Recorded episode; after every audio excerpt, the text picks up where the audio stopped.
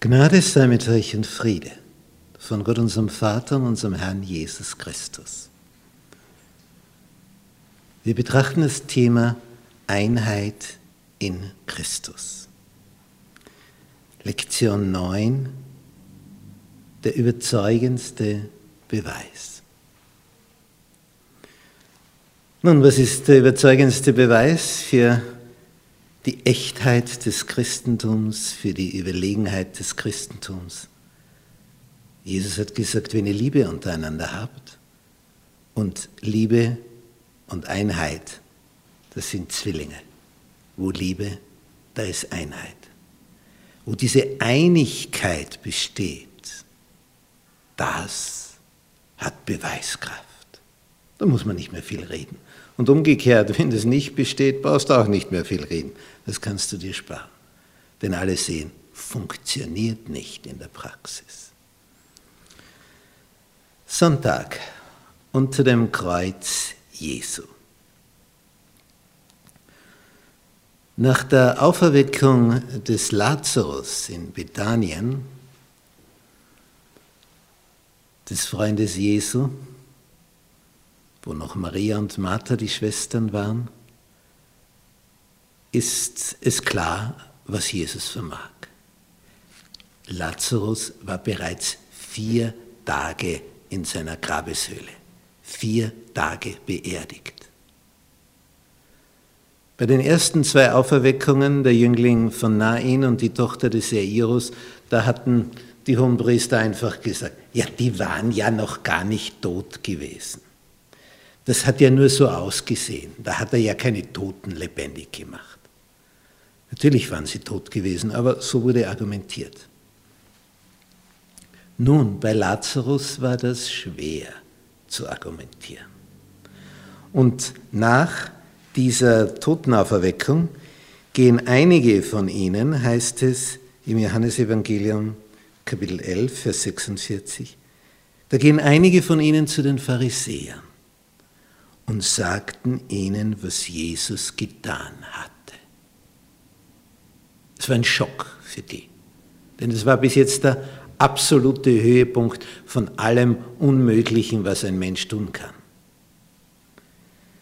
Da versammelten die Hohenpriester und die Pharisäer den Hohen Rat und sprachen, was tun wir?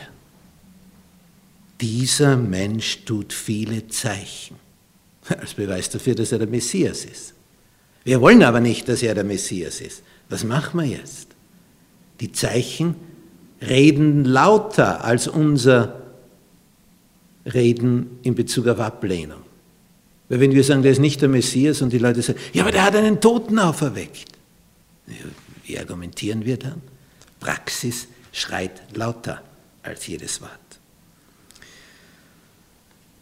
Und dann heißt es weiter, lassen wir ihn so, dann werden sie alle an ihn glauben. Und dann kommen die Römer und nehmen uns Land und Leute. Sie denken immer, er sei ein politischer Führer. Einer aber von ihnen, Kaiphas, der in dem Jahr Hohepriester war, sprach zu ihnen. Und dann merkt man schon, was das für ein arroganter Mann ist. Ihr wisst nichts. Und er ist so der Allwissende natürlich. Ihr wisst nichts. Ihr bedenkt auch nichts. Also sie können ihm alle intellektuell das Wasser nicht reichen. Diese Unhöflichkeit zum Quadrat. Und jetzt kommt ein Satz von ihm.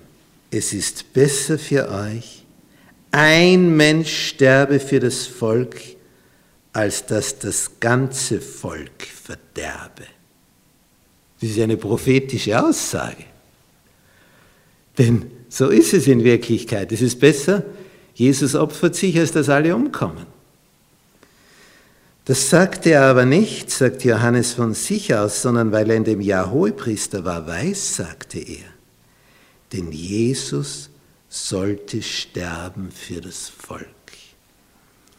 Und nicht für das Volk allein, sondern auch, um die verstreuten Kinder Gottes zusammenzubringen. Von dem Tage an war es für sie beschlossen, dass sie ihn töteten. Jetzt haben sie keinerlei Argumente mehr, wenn das jetzt schon passiert.